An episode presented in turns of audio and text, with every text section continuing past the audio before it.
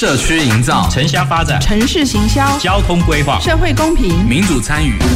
公共的事、你我的事。欢迎收听《公事好好说》，公司好好共，公司呵呵共。本节目由高雄广播电台与国立中山大学公共事务管理研究所合作直播。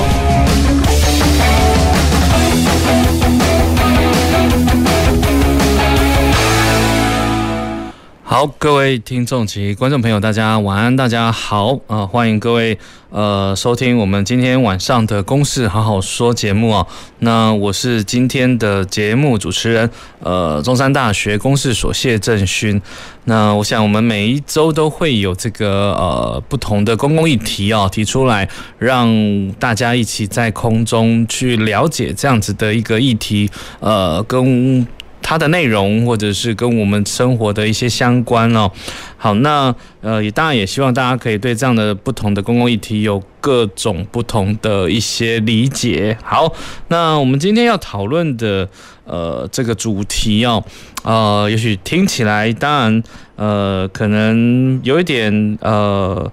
蛮特别的哦，因为我我自己觉得啦，因为这个叫做呃利他共好的地方创业经济学哈。当然今天呃也不是在教大家怎么赚钱这件事情了哈。当然前面的这个呃。这个字句比较特别哈，利他共好这件事情，但是它又跟地方的经济哈，当然某种程度是有一些关联性的哈。那到底它是什么样的一个内涵，或者是到它到底应该是呃实质上哈怎么样去做一些推动啊？那其实它是延续我们在过去来讲有一些呃呃有一些节目主题也曾经谈过的，就是跟地方创生是有关系的哈。那首先。呃，在进入到我们的节目的一些讨论之前呢，我要先介绍一下今天呃邀请的来宾哦。那也请呃两位来宾啊，跟我们的听众及观众朋友打声招呼啊。首先要介绍的啊，在我的左手边哦，是这个实地设计负责人李一志呃李老师。嗯，大家好，我是李志哦哈。那我自己本身也是旗津英的技工前进队的小队长。好，OK，好，是，哎，一志好。那这个这个当然我要先介绍一下李志哈，就刚刚讲到他跟奇经的关系啊，是什么小队长？济公前进队啊，技工前进队。OK，好，那个这个呃蛮特别的一个呃名称哈，等下也可以跟我们介绍一下。然后那当然大家可以从这个了解到我们的一志老师他是从呃扎根在奇经这里的发展哈。那当然这是比较关注在在地人文历史啦。哦，有一些庶民美学啦，哦，传统的技艺这一块，那来达到所谓的创生的目标。好，那他会怎么做？好，那等一下也跟我们分享一下。好，那第二位，好，那是来自冈山啊，来自冈山，呃，虚声创营有限公司的罗建福执行长。大家好，那我是建福，在冈山有一间独立书店，也叫刚好贩卖所，这样子。OK，好，谢谢。好，那我想罗执行长对这个来自冈山这个地方啊，那刚刚所说的就是，呃，执行长在在冈山成立了首家独立书店哈，品牌就叫做刚好贩卖所。好，那当然这个书店其实它也不是只有卖书这么简单呢哈，就还有一些呃。餐饮啦，或者是讲座啦，哦，这方面的安排，我想就是呃，等于是推广在地的译文的一个呃蛮特殊的一个空间。OK，好，那等一下也可以跟我们好好的来聊一下。好，那所以我想先呃，当然欢迎我们两位呃，算是我们地方创生的目前在地推动的。呃，也是一个所谓的青年培力工作站的角色啦。好，那呃，也许我们听众朋友对于这样的一个呃名词可能不是很了解。好，这个所谓的青年培力工作站呢，也就是国发会来呃补助我们在地的青年团队哦，然后。来做一些呃，有点像是母鸡带小鸡的角色啊，然后不管是继续在投入在在地的一些呃发展啊，或者是更好的一些作为，那也是可以引领更多的年轻人啊，不管是移呃回乡啊、留乡啊，去做更多呃可以更好的一些事情。好。那所以其实国发会在二零二零年的地方创生哦，其实就已经提到要针对于年轻人的这一块给予蛮多的资源来做呃一些事情哈。那支持青年呐，哈，支持青年可以留在故乡，当然这是一个蛮重要的一个理念。那当然提供了很多。呃，不管是呃这个人力人呃专业的一些人才资源，或者是一些比较实际上的经费的支持啊，其实都会有的。那当然，其实到底怎么样可以呃达到所谓的创生安居乐业？好，那当然就很希望可以再再做更多的讨论。那其实国发会。到现在应该也补助超过有，我看一下资料哈，大概应该有超过六十处的青年培力工作站，就是全台湾了哈。所以，我们今天邀请到的是我们高雄，我们高雄的在地的代表的一个呃青培工作站，呃，来跟我们分享。好，那当然就希望说，让各位听众啊或者是观众可以更了解一下，不管是地方创生的一些概念哈，或者是说到底青年可以留在故乡做一些什么事情哈，因为当然我想在之前的选举最炒的最热的就是什么北漂的议题啦哦，所以很多我们南部的小孩都是大概。呃，蛮多，大部分都会北漂啊，去做就是去就业啦，哦，那但是其实当然，因为现在有一些政策的一些挹注哈，所谓的刚才所所谈的地方创生，那也希望可以引领一些青年人，可以其实留在自己的家乡，就可以呃达到所谓的安居乐业啊。不过我当然比较界定这样子的一种模式啦，就是呃青年返乡或者青年留乡，在做一些。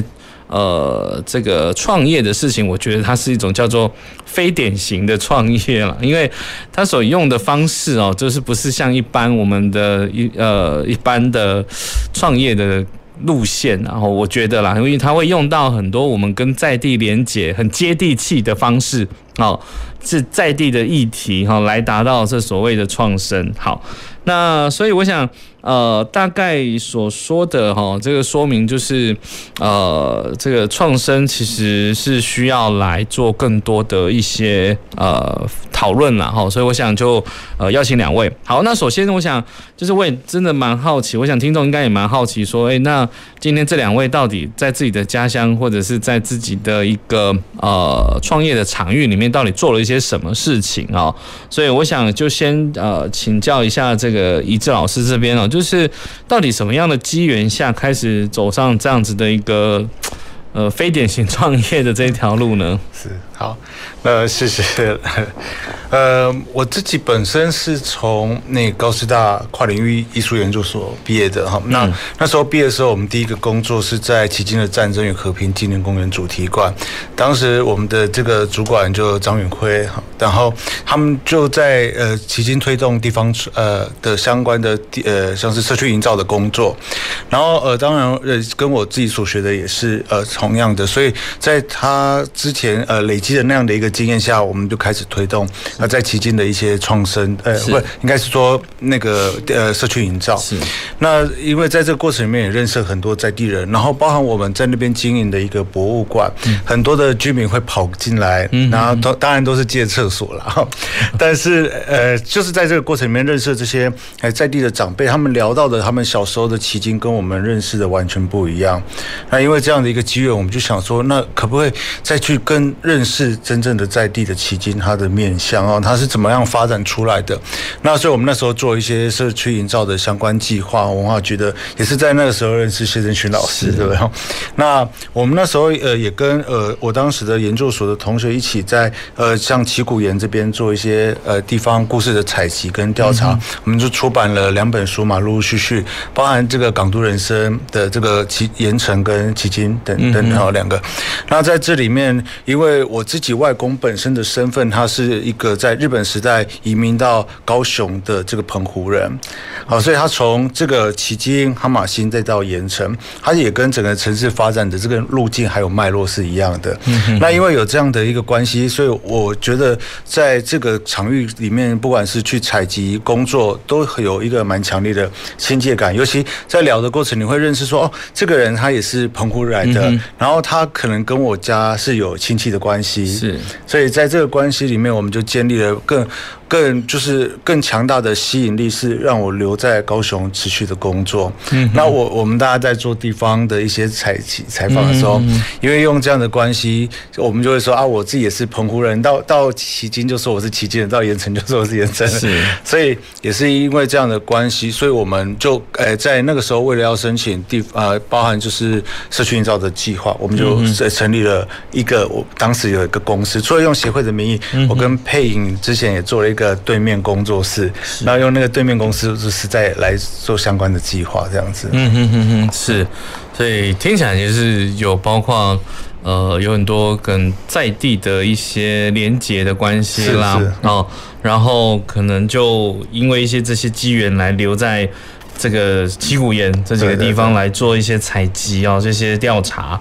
好，那当然。呃，当然，等一下也可以谈一下，就是到底现在做了哪些项目了哈。那我想，呃，也同样的问题哦，问一下这个罗执行长这边哦，就是，呃，对，到底什么样的机缘会让你现在会投入在冈山这样子的一个地方去走这一条非典型的创业？嗯，我的话基本上是，呃，我是一个就是标准的冈山人，就是国小、国中、高中我都在冈山生活长大。所以呢，冈山没有大学，所以呢，一大学的时候就是想着赶快去到外面去，嗯，对，所以我就跑去台中读了大学，是对，也在那边呃开始工作这样子，对，然后就慢慢的就会发现到说，因为我到了大学之后，我见识到台中有很多开始在做社区，嗯，在做地方的一些团队，然后我去看到他们怎么去执行。然后，因为我的本身的工作是比较偏向摄影、文化记录这些相关的，所以我就慢慢的去介绍到这些团队。对，那其实我对于自己的定位，其实一开始就是想说，就是一个呃记录者。帮这些地方团队，帮这些文化团队去做一个记录。那记录的范围也不会只限定台中或高雄，而是整个台湾。对，但是慢慢的就发现到，说我明明就把台中记录得很好，就是其台中有很多团队可能都跟我们有被我们记录过，被我们采访过。对，但慢慢的我就会想说，那我自己的家乡怎么办？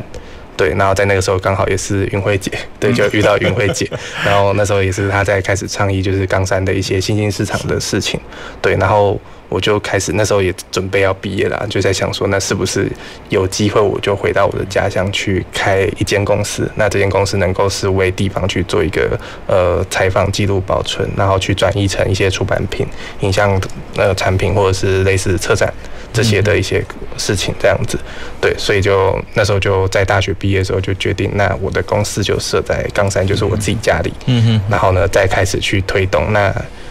那时候也还没有要投入，就是地方创生这件事情，对，就是慢慢的才会发现到说，哎，好像有机会在冈山，因为我一直希望就是我所学的能够自己在自己家乡可以用，嗯哼，对，所以呢就觉得是说，那我是不是找到机会就回来，所以我就开始一些写一些文化部的计划，那同时就是在台中也做，然后在高雄也做，然后才慢慢的觉得，哎，可以的，才真的回到。呃，高雄在去年的时候回到高雄开了第一间书店嘛，是我们讲大家叫做独立书店这样子。嗯嗯嗯、对，那这件事情其实我本来也没有定调它是独立书店，哦、对我本来是想说它是一个艺文空间，是。就是它是一个集中站，在地的文化知识的一个集中站。嗯嗯，对，那这件事情就刚好又是尹慧姐，对，嗯、他就觉得说，哎、欸，那独立书店实际上的确在冈山过往的经验里面是没有存在的，对，那是不是我们可以透过一个独立书店去开始告诉大家说，地方文化、地方知识跟地方的一些艺文，可以在独立书店里面发生，然后可以把大家从这个书店聚集之后，再带到冈山的更多地方。是对，所以才会在冈山有这样子的一个空间。然后也因为去年就有了这个空间之后，就慢慢的我们就在老街里面有一些活动。是对，所以呢就在去年也就买下了老街的一个空间，嗯，让它是能够更有一个。我们现在叫它是一个社区整合的一个体验空间，所以里面应该是只要生活在社区的人，他们去到我们空间都可以取得他们相应的服务的一个空间，这样子。那个老街是冈山，就是我们说那个中街吗？对，冈山中街平和路里面，因为冈山老街有三条，那第三条就是在地人会称它叫中街，中街啊，那这样子。对，所以刚才说那个空间是做做什么？一样就是我们的书店也都会整个搬移过去，然后再就是它集合了就是选物店、书店，然后商务洽谈空间，然后同样还有展场跟沉浸式体验空间，然后以及我们还有一个工坊，就是会有一些木工跟雷雕跟三 D 的设备，嗯，就都会在那个空间。那青年需要使用的时候，都可以来到我们空间去运用这样子。OK，对，好了解。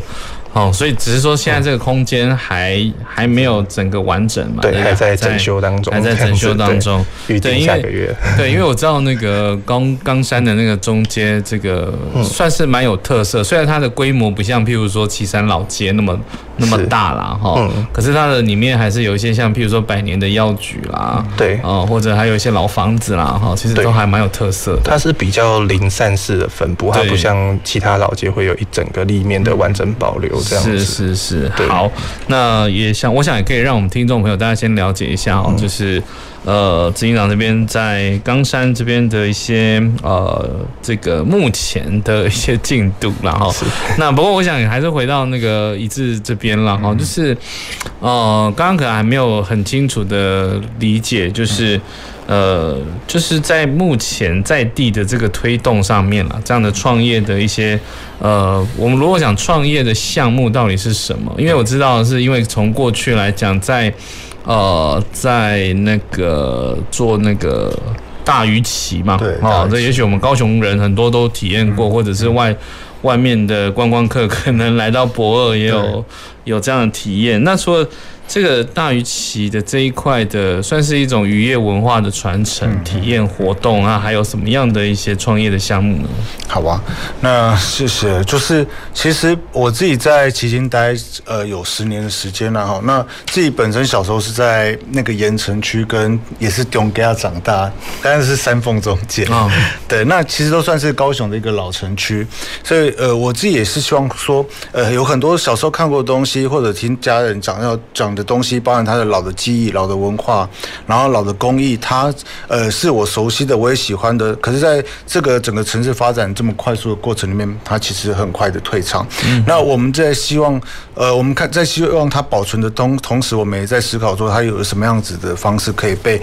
有更广泛的运用。是，所以从过去我们在做，不管是社区营造，或者在什么样的呃机会里面，在做传统工艺的复兴里面，嗯、或者是采访，那我们把它转译成大家愿。愿意读的，包含是书写的，包含是一些呃装置艺术的，或者是其他的一个形式，去跟呃大家去做沟通，然后甚至透过一些导览或者是体验的一些项目，是让它可以亲近这件事情哦。是，所以呃我们在这个期间在做一些调查跟出版书的过程里面，我们就认识了，哎，原来在这个高雄港过去有这样大鱼旗的文化。那所谓的大鱼旗，也许大家有印象有或者没有印象，它是整个这个台湾港口文化很重要的。一个项目，就是当每只呃新造的渔船它完工它下水的时候，那除了大家比较熟悉的撒麻薯啊，或者是拜拜啊，它的船上会呃挂满彩色斑斓的旗子，就是它的这个船东的朋友会自证那每呃他这个船一一浮旗，那所以加起来可能就好几百好几千幅，希望这个船出港可以平安满载而归。那它的这个传统工艺已经消失在台湾有四十年左右了，原本是要透过湖。染，然后来做一些这个防染层的这个，诶，怎么说？诶，这个步骤，然后再来在上晒布上面，颜料在上晒布上面。那因为它的这个做工比较繁复一点点，所以呃，它就渐渐的消失了，而且用别的方式取代，帮网版印刷，帮这个电脑印刷。那我们在访问的在地的耆老的过程里面，发现，哎，其实有这样的故事，也有这样的匠人在，我们就跟他多做一点点访谈。当书籍要出版的时候，然后。呃，在前两个礼拜哈，就是我的书要先，我的文章先给老师傅看的时候，他就过世了哈。那过世我觉得很可惜，如果当我们找到了所谓的当时最后的一个呃鱼鳍师傅，那如果不在的话，这个文化会不会消失？所以我就蛮紧张的，所以我又在赶快找全台湾有没有这样的大大鱼鳍师傅。当然我们找到了好几个，包含南方澳啊，或是包含五甲的一个高雄印染的老师傅，他基本上是倾囊相授。那在台湾的这样做大鱼鳍的工艺里面，要找要这样的师傅、技术或者是工具工具啊，其实全部都是要重新复原的。那我们甚至还因为一个机会下面，也包含中山大学的 USR 计划，然后让我们到日本。然后去学，也把他们带过来跟在地的老师傅交流。是，那我们发现这是一个可以推动大家认识这个文化，而且是在台湾发展有一百多年历史的一件事情。所以我们就长期的透过这个方式来整合，包含是体验啊、流程啊、出席的出版，或是文创商品，甚至我们最后在迄今的，刚刚说我是小队长嘛，哈，是。机工前进队，他是海军第四造船厂的单身技工宿舍留下来，现在是中山大学在管理，尤其是社会呃社会。那我们那边有七八栋房舍，我们就一个一个呃，就是把这个空间整理好，包含老师，包含社区的居民，也包含最后引进了不同职人。是好，所以这个地方它有不同的职人在这里一起活动。是哇，这个听起来当然这个呃，从两位分享的一些经这个目前的内容，然后大家可以呃，我我想大家的重点就是在于说这个。呃，创生的这一块的这条路上哦，其实呃，或者是创生的这方式啦哈，其实呃，蛮多都会跟这个会会利用到所谓的在地的特色资源，不管是文化呃，或者是就是我们讲的产地人嘛，然后这几个部分，所以呃，尤其从这个一致这边大概。呃，我也听到一个重点，就是我们中央大学的一个角色啊。来来协力的这件这件事情，然后来推动哦，包括到现在一直在持续从呃先前的一些调查，然后把它转译成，譬如说比较文创的方面去发展，然后达到所谓的经济的效益。OK，那这样透过导览、透过体验来推广，然后让更多人 认识在地这件事情也蛮重要的。那罗执行长这边也，我想也也是了哈，因为也是利用的。呃，这个老街好的特色空间场域，然后来来做，应该也算是一种文化的一种传承跟这个延续吧。是大致上，因为其实我就是住在老街里面，是对，所以我们其实现在的那个新的那个空间就在我的老家的斜对面。哦，对，我们老家是一三三号，那我们新的空间是一一六号，嗯，对，就在附近而已，这样子。对，所以其实我从小到大就是看着老街，它也有最繁华的时候。一直到现在，可能他现在只剩下机车跟呃货运的汽车，那个货车直接只有在那边经过，那已经没有人在里面逛街的状态，是都有看到的。对，所以在老街的一些过程里面，就变成是说，小时候我可以看到，就是呃。包含就是我自己爸妈讲过，就是以前可能我们从街头开到街尾，是你开十分钟，然后没有撞到任何东西出得去，那就代表你开车技术很好。嗯，对，因为以前所有东西都摆在，然后还有摊商在那边，然后很多人在逛街，嗯，对，所以那种状态一直到现在是已经完全整个没落下来的状态。那我们会希望是说，中介其实它是一个算是，虽然它是日治时期才开出来的一个呃。一个新的道路，对，但是它也是一个就是承载冈山几百年历史的一条道路，这样子。那有没有可能是让它恢复到以前，就是一个好好逛街的一个地方？因为我们在讲说，它实际上某种程度它是大冈山地区以前的百货公司的概念，是对，一直到可能我的呃。再大概往上几代吧，大概大概往上五年，很多人都说他们小时候一定要来中街逛街，是有点像是来逛百货公司的那种感受的。是，是，因为我印象中这中街，然后旁边好像还有市场。对，可是那个市场感觉就会比较，呃，市场其实后来也因为有整修跟迁移到比较靠外围，所以现在市场里面现在也是剩下大概两三摊。对的摊位，那其他目前都被堆放了蛮多的东西在那边，这样子。好，对我当然也蛮期待了哈，就是呃，透过我们这个返乡创业的投入在创生这样子的一个部分哦，去呃让地方的特色资源被看见。不过我想呃蛮想蛮想了解的，在回乡的这个创业的过程里面，到底有什么样的关键资源会是？呃，有比较大的帮助呢。好，我这样我想先也是延续，先请教一下执行长这里。其实我回到冈山之后，蛮大一个程度，其实在地协会有给我蛮大的一个助力。对，因为回去到之后，回到地方上之后，其实。虽然也是已经住在这边十几年了的人了，二十年的人，但是对于地方来说，其实也还没有那么熟悉。嗯、所以，我们回来的时候，首先要先找到一些地方的一些资源跟地方的协会。那这其实刚好也就是在冈山有好几个协会，他们实际上已经在冈山耕耘很久了。是、嗯，所以包含像冈山，我们有一个叫冈山大专青年协会。就简称叫冈大会，然后也有冈山眷村文化协会，嗯，他们刚好就负责了冈山两个蛮大的一个族群跟文化记忆，那我们就可以从他那边先去连接到冈山可能过往的一些历史资料，那我们再从这些资料去呃延伸，就是因为以我们而言，我们还是作为一个整合，去让更多青年。投入进来的概念，那这些协会他们就是协助我们去找到更多我们可能在我们这个时代还找不到的一些历史记忆，这样子。是。对。对。所以我想青年要返乡回来哦，确实。是。呃这些在地的关系的这个发掘连接哦，其实我觉得都还是蛮重要的一环哦。对，所以就要怎么样达到这个。共好嘛，就是我们题目里面的，对，去串联很多在地原本就已经生根的在地协会组织，一起来做事情。那，诶，那同样的问题，我想也请教一下那个一志哦，一志老师这边，就是，呃，当然刚刚有听到啦，就是在迄今的耕耘啊，战争和平纪念馆的一个部分，然后再去做在地的调查，但还有，呃，中山大学的资源，那还有其他的吗？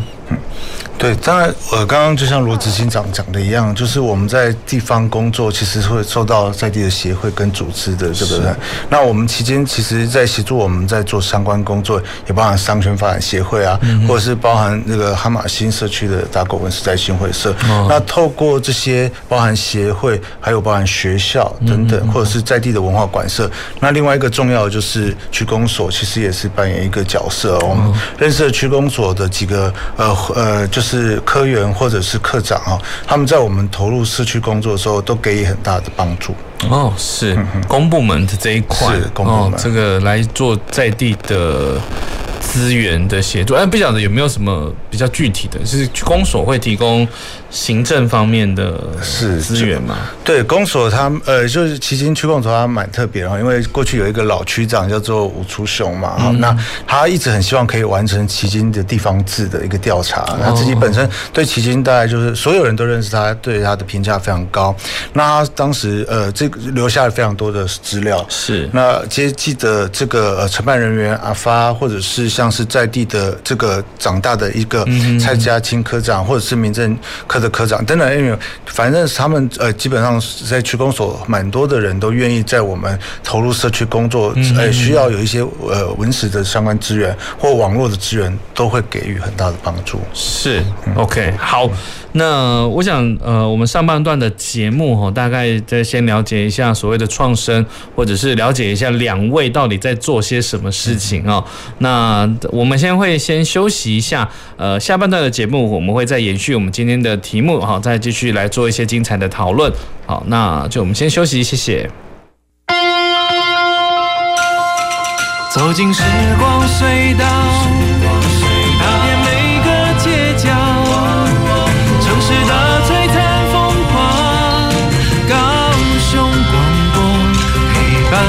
你叹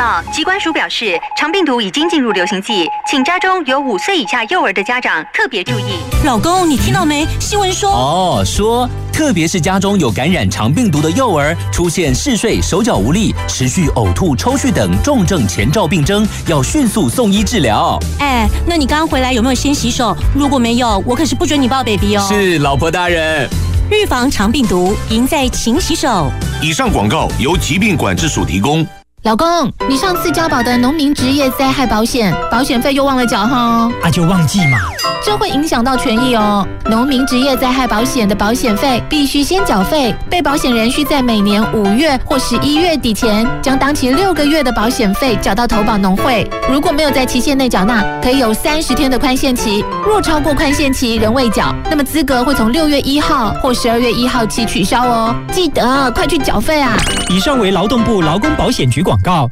啊，小明，会计是外面嘛？那我们在动物园干嘛？老哥，阿你镜头伫我的汤内底呢？二八，二八，二八，二八，二九三十。这里是欢乐不用钱的高雄广播电台 FM 九四点三 AM 一零八九，火力打钢球，嗨嗨嗨嗨嗨嗨。曾经你在高广听到的每一个笑话，现在可以毛起来听到开心。网络搜寻高广台呼站，有声有色九四三，档档精彩在高广。随时陪伴着你，你最好的默契，空中串联一起，分享点点滴滴。九四三，九四三，九四三。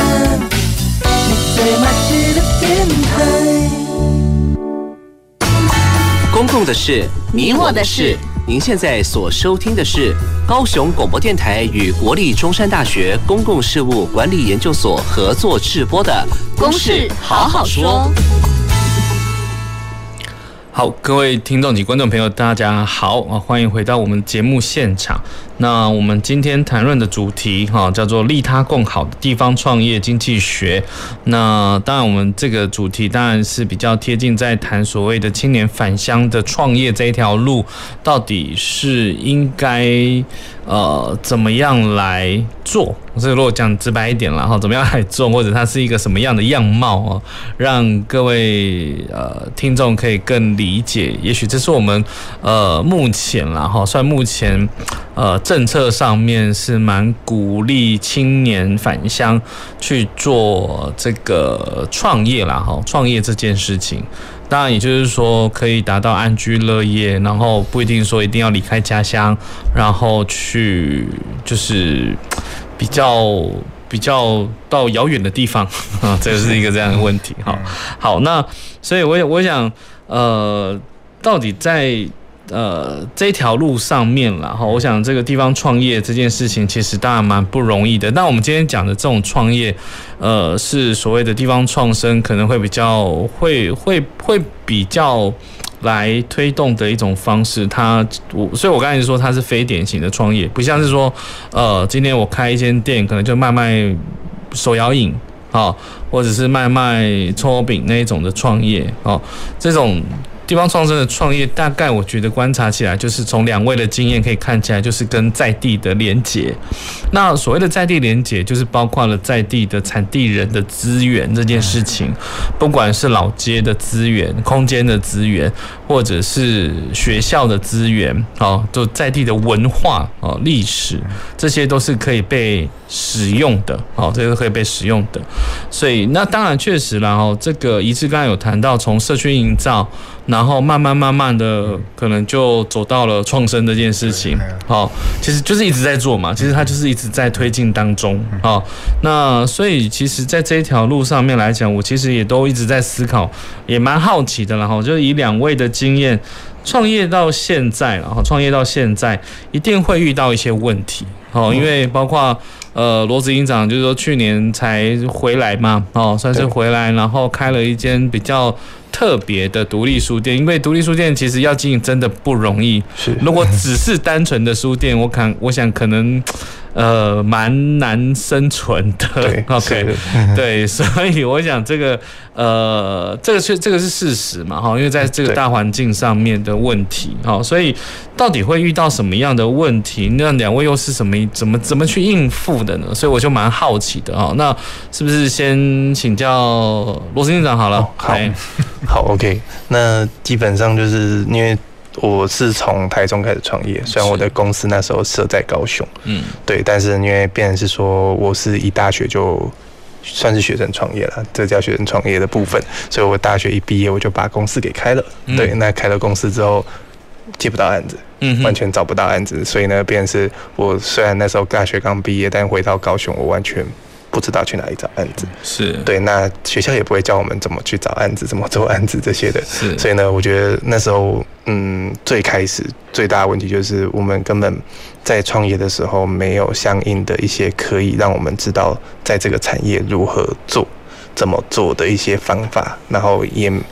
没有一些课程，所以我后来就辗转，就是去到了新北市嘛，然后也在台中市，有也在高雄市，对，所以也就有去到其他地方去看看其他地方怎么做，才慢慢的去学到说，呃，这些东西可以这样子做，然后我能不能把它带回来高雄做，类似这种形式，慢慢的去把它建构起来，那个整个呃创业的一些架构吧。对，那呃。其实，在这过程当中，也是经历到蛮多，就是像是人才的部分，嗯，到底要在哪里去培育这些人才？那这些人才到底是要从什么时候开始培育？这些其实我觉得这是一个学生创业，或是因为包含我自己本身，其实没有进过其他的大公司或者是其他公司里面工作，嗯嗯，顶多就是实习或者是呃。在学校工作的时候，有进到一些公司，可能类似打工或是其他的工作，然后有见识见过他们的一些机制，嗯哼，对。但实际上，如果现在在讲的话，变成是我们公司如果要建立出一个体制，是这件事情，其实就是变成是要花更多心力，比起其他公司来说，要花更多心力去建构。那尤其我们又是以文化、以内容产业为主的一些产业嘛，是对，所以这些东西变成是在建构这个。呃，我们自己的机制的同时，还要去连接在地的一些文化、一些工作的一些形式、形态，这样子，就我觉得是那时候在创业的时候可能会遇到蛮大的一个问题，这样。嗯哼哼，等于是说，呃，听起来好像也是从学校毕业之后是，然后也是在外面闯荡了一段期间，对，就是去学一些功夫就对了。对对对，就是在学期间其实就有啊，因为那个时候的确。大多数都在提倡学生创业这件事情。对，那嗯、呃，我自己其实后来也没有那么很提倡说学创这件事情，我反而会希望是这些青年能够去到一般公司里面工作一段时间，去累积人脉、累积经验之后，再回到家乡去做创业。对，新创我觉得是可以的，但是学创这件事情，我后来就觉得是说，学生第一个就是没资金，第二没资源，嗯，第三个又没经验，是在三无的情况下，你把它丢出去，就是被被市场给淘汰掉的状态。对，那这样子我觉得相对来说还是比较不利的。是对，那。也就回到我现在会想要去投入到，就比方说这个培力的这件事情上，嗯，也是不能够把我的一些经验也告诉给其他人，或是把我现在现有的一些资源给到其他人身上，这样子。嗯嗯嗯嗯嗯。所以等于是说，呃。承接今年的一个青年培力工作站的角色嘛？对，啊，是可以把一些在这个历程上面的经验，可以来做一些分享。对，OK，我想这个确实也是蛮蛮蛮需要，也蛮必要的。OK，好，那我我想也也请教一下一志老师这里啦，哈，就是一样嘛，就是在这个历程里面，你觉得你遇到最大的问题到底是什么？那到底要怎么样去处理这件事情？嗯。呃，我这刚好跟那个罗志新长比较不一样，而且相反，我们在学生时候也是也申请了像是文化局的第呃这个社区营造的计划，是。然后呃我们是先有案子，但是发现我们自己没有公司，所以我们是反过来赶快成立一个公司，然后去推动这些计划的执行。那时候算是跟老师吧，跟学校没有，其实是我跟佩颖我们一起丢了一个案子出去，就发现其实他的这个资格里面是要有一些。法人或者是公司登记的，那当时也因为那时候的作业的关系，可能比较赶，所以就我们就被录取了，但是发现我们要申请一个统编这样子。那也是在这个过程里面，因为包含我们在那个呃呃在研究所的训练里面，我们必须要自己写计划案，然后申请一些计划经费来执行自己要在社区面做的这些相关项目。所以因为有这样的一个养成的过程，所以我们在那个阶段就开始在做这样不同的一些计划的撰写，甚至是执行。可是因为早刚刚有提到说，我们一直都是在做社区营造比较多，嗯，那社区营造做包含在地的一个呃文化采集啊、盘点啊、转译，然后跟社区一起共作，这个东西如果要回应到我们现在如果作为一个像是这样一个呃社区的一个中介站的角色，希望把我们人的、我们会的、我们有的资源再散发出去，那同时让呃这些社区的年轻人，他可以通过在我们这边提供的支持系统，然后进行创业的这样的一个转变，反而是我们自己在做社区营造这样的一个背景或者历程里面是比较呃需要大量的再去吸收跟转化，因为社区营造跟社地方创生毕竟还是有很长、很一大段的一个差异在，是。那他必须要真正创造一些可行的商业模式，嗯，然后真正在社区里面运转。是。那刚好我们在做这个呃技工社的那个刚刚提到的空间，所以的小队长，就是我们希望大家进到这个空间里面，包含透过中山大学的资源，是可以利用比较相对便宜，甚至不用租金的方式来做他们的本身的一些工作，而这些工作就是全部都回应到。到我们在地迄今的社会议题，包含有环境的议题，有包含这个高龄化的，或者是产业凋零或者工艺消失。那他们在这边做做做做到他们一两年可以商转的时候，他们就可以外溢外溢到迄今的社区其他空间。那这样的一个能量就可以不断的被带动起来。这也是我们现在正在思考跟尝试的。嗯嗯嗯嗯，是对。所以其实刚刚一直谈到这个，现在在投入在。这个技工社，哎，对，技工社，技工社，最。哎，它其实是一个比较原本是一个闲置的空间。对，它在民国一百年的时候就闲置。嗯、那中山大学在二零一四年年底左右才进驻。那那已经，其实它在闲置的之前已经哦，慢慢的剩几个老兵了。那它的一个住屋的状况其实是很差的，已经变得都是啊石棉瓦破掉啊，窗户全部木窗也都是会渗水。嗯，那它基本的这些功能，生活功能其实已经大不如前。所以当我们呃。计划进到里面以后，我们花很长的时间在透过不同资源进来，包含环保局的，包含这个教育部的经费这样子。好好好，了解。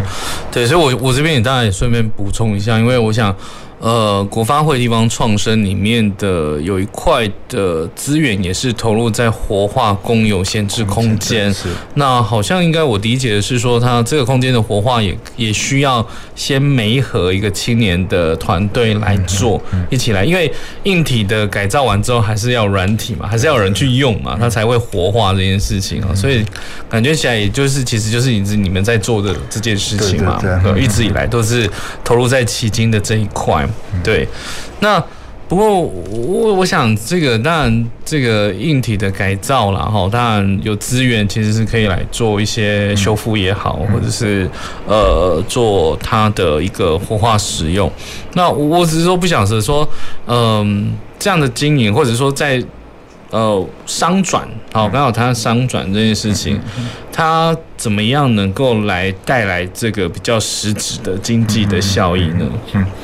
对，其实我们那个空间是蛮特别。刚刚有提到，它是海军第四造船厂的单身技工宿舍，嗯、然后它周围其实过去都是眷村，眷村有四个眷村，所以其实人对于这个空间是非常陌生的。它有点像是岛中里面的岛，它被四边的呃被三边的海军造船厂包围，嗯、那剩下一边是被三个眷村。困就是包围了哈，好，所以很多人他即便到现在都不知道我们有这个空间。哦，那这个空间我们也是真的非常想申请，像是文化部地方创生那个公有空间的改造。嗯，但是因为它现在在移拨的过程里面，其实也包含涉及到它的一个当当时呃在建设的时候，我们必须重新把它的建造啊或者是什么去申请回来。那加上它是它的一些它的土地跟它目前的使用方式是。非盈利性质。是，所以等于说我们在这边也要呃要呃也要让这个青年进驻的这些人，他们的这个商业模式是要被带到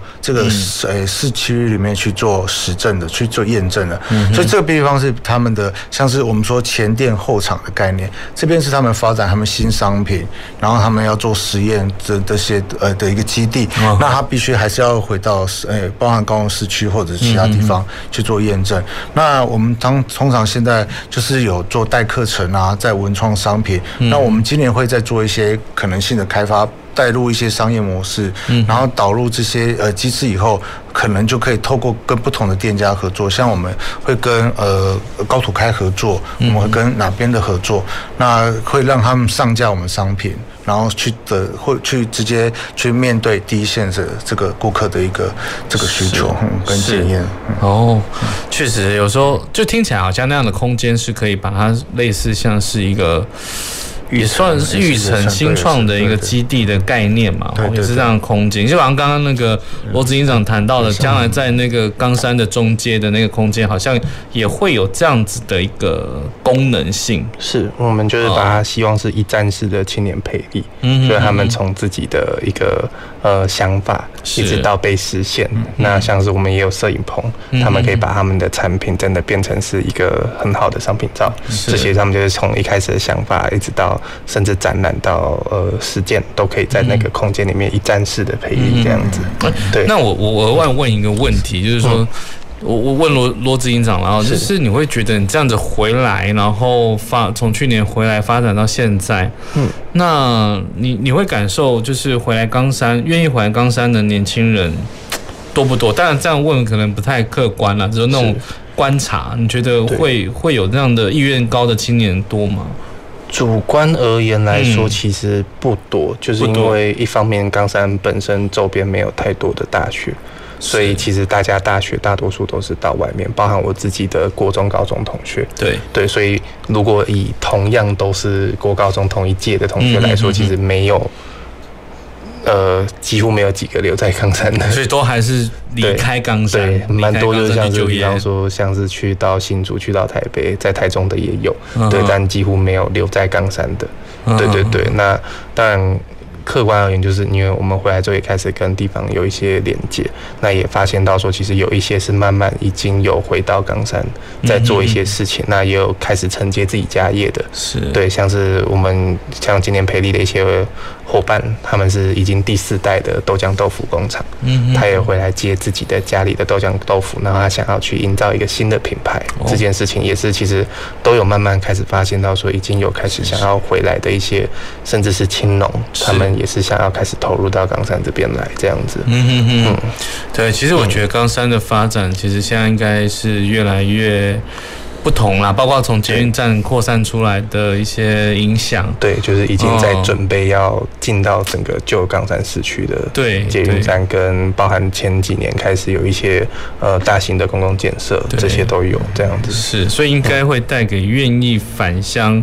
的冈山。子弟啊，有一些机会，有一些诱因跟他们可以回来的机会，这样是对。OK，好，嗯、好，那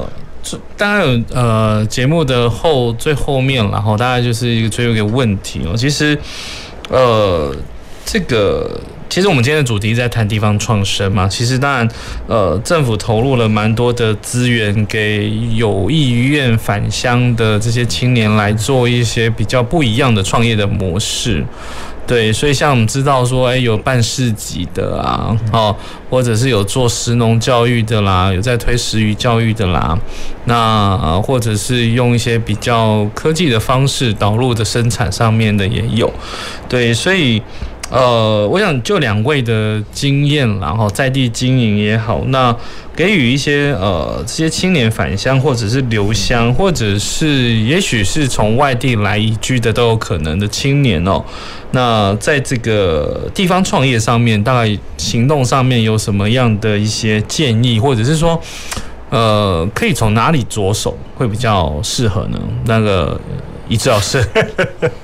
这个问题真不容易啦，好，是不是？所以每个人或者每一个场域，他们遇到的问题也不同。那至少就我自己经验而言，我自己会找到自己最核心的关怀哦。包含我们对于这个城市发展的面貌，我们希望它有什么样的？就像我回我们回到家乡来，我们觉得这个家乡变化太快，快到快把小时候的记忆把这些人都排除掉的时候，我们就希望做一些什么事情，然后可以去呃抓住这些事。那为了要呃抓住这些事情，就必须要呃呃去找到自己能力可以做的，然后去发展我们呃可以在这边包含做返乡呃的相关工作。那在这个过程，就不断的要重新问自己，为什么自己留在这边？为什么自己要呃呃做这些事情？那做这些事情，我们怎么样可以让它更永续？这是我们持续在做的哈，可以一直不断问自己这些问题。嗯，是对啊，确实啊，因为。嗯，这个问题当然蛮蛮大的啦，哈、嗯，就是说每个地方当然有它不同的资源条件，是是，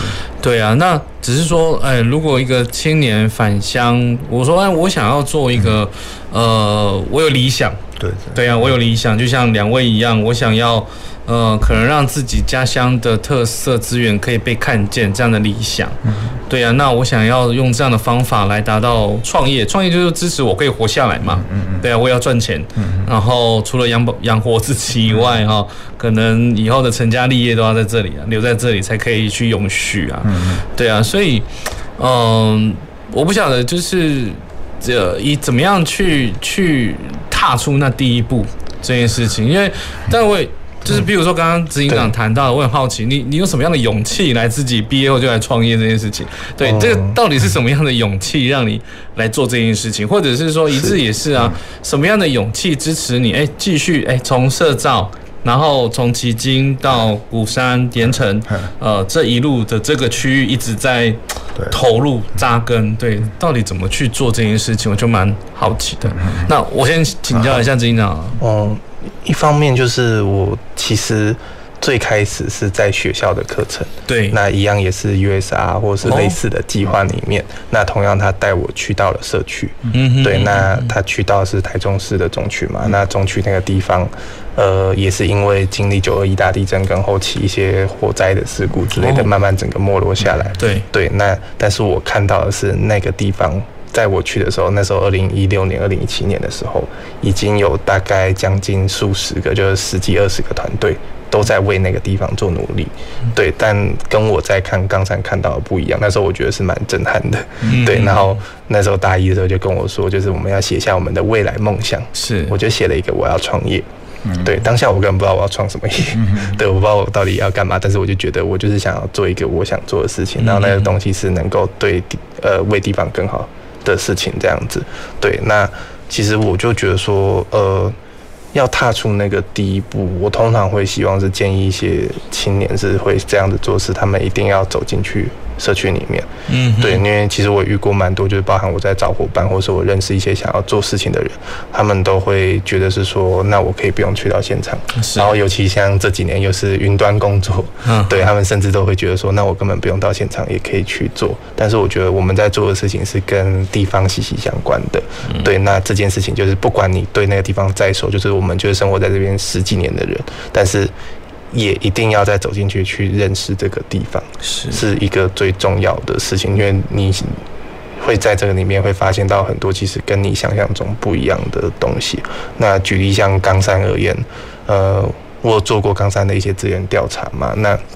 同样的，就是冈山其实可以整理出来一千八百多页的资料，就从日治时期、清领时期有记录的，慢慢的整理出来，可以整理到一千八百页以上的东西。对，那这些东西就会让我建构出一个，就是虽然我是冈山人，我生活在这边二十几年，但是我完全。不会了解冈山，我了解的冈山可能只是其中的一点点。是，对，所以我会希望是，如果有要进入地方的青年，他一定要走进去，不管你对那个地方是住了再久，你都要先去了解，然后从那个里面去找到你可以着力的点，这样子。是是，OK。那一志呢？踏出第一步。哦。那 其实我们像是做啊大鱼旗好了，大家也许很多人不知道大鱼旗是什么，其实当时我们也是，我们哎发现有这样的文化，然后找了这个图书馆的资源，或者是找了网络上的资源，其实是很少的。可是因为很少，你会觉得很有挑战性，所以呃，当我在脑中里面构思它能不能这件事情可以被完成的时候，我自己有一个逐步的一个规划跟想，我的资源能不能在这个过程里面被建立起来？那它可以协助我在这个过程里面，我可以做到哪些项目？那通过这样的一个构思，你就会发现说，哎，越来越可行。当这样越来越可行的机会，你再去多跟各大家去聊一聊。那在这个过程里面，你会越知道自己想要的是什么时候，你就基本上也可以踏出这一步。像我们现在要做三轮车的复驶运动，我们就希望可以让迄今现在只剩不到十台三轮车，它可以重新的在哎，或者是更永续的在留在迄今做相关的这些工作跟载运这样子。嗯哼，嗯哼，是哦，对，我想从两位的分享，我，大家也可以理解说，呃，这个地方创生的这样子的青年返乡可以来做的事情，好像第一步都是，好像都是要再重新了解自己所过去所生活的这样子的一个。成长的场域，哦，这重新再检视一下自己生活的场域，这件事情是蛮重要的。对，那确实，到底要到底要怎么样利用自己故乡的一些特色资源来，啊，来达到，呃，我我想就讲比较。直直白就是来达到赚钱这件事情嘛，对，讲比较白就是这样子啊，对啊，地方的特色资源来达到赚钱这些事情，当然赚钱的方式有蛮多种的嘛，就像各位，呃，两位可能是透过了地方的一些文化资源的采集之后来转移，然后发展做文创，然后或者是做导览、做体验，好，那这些来推广，透过推广的方式，当然也可以达到所谓这种呃建立一些比较自己独特的商业模式，然后这样概念，那。呃，所以商业模式当然其实让我觉得是蛮重要的。不过我刚刚其实应该忘了问一题哦，那简就因为时间的关系啦，所以呃，我想想问一下，就是各位认为你们最独特的优势到底是什么？就简单的大概就是三十秒啊。嗯，真是难难的问题。对，但的优势来说就是。我回到冈山之后，也发现到说冈山目前没有这类型的团队跟空间存在。对，所以呢，我们在那边成立了，比方说独立书店，比方说整合的社区空间。是。对，那把这个空间打开给社区居民能够进来，我觉得这是我在从外面带回来之后，我觉得我。反思冈山之后，我在这边创造出来的一个空间。OK，对，这应该是我们比较特色的东西。OK，好，那一志呢？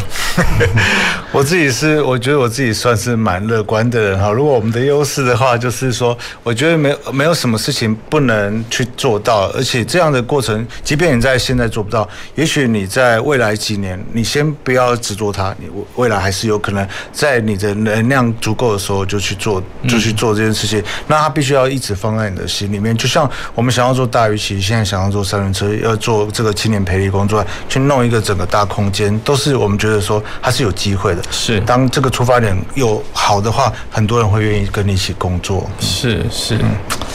这个我我也我想只要有一个好的理理念啦，自然可以吸引一些可以愿意一起来做事的伙伴，达到呃所谓的在地共好这件事情，或者是更多的青年愿意来投入在自己的家乡的一些呃发展，我觉得这是蛮重要的哦。好，那。呃，所以，我们今天的题目啊，今天的主题在谈的这个利他共好的地方创业经济学啊，所以，呃，听完了之后，我想大家应该对于地方创生或者是青年返乡到底在做什么事情，可以有一些基本的概念了哈。那当然，我想最后，因为我们节目时间关系，大家只能谈到这边，所以我想就是，呃，很感谢两位来宾哦带来的精彩的分享啊。那也谢谢听众及观众朋友的收听及收看。那下周同一时间啊，请继续收听我们公事好好说的节。节目，呃，再会。公事好好说节目由高雄广播电台与国立中山大学公共事务管理研究所合作制播，每周一下午五点三十分进行到六点三十分。谢谢您的收听。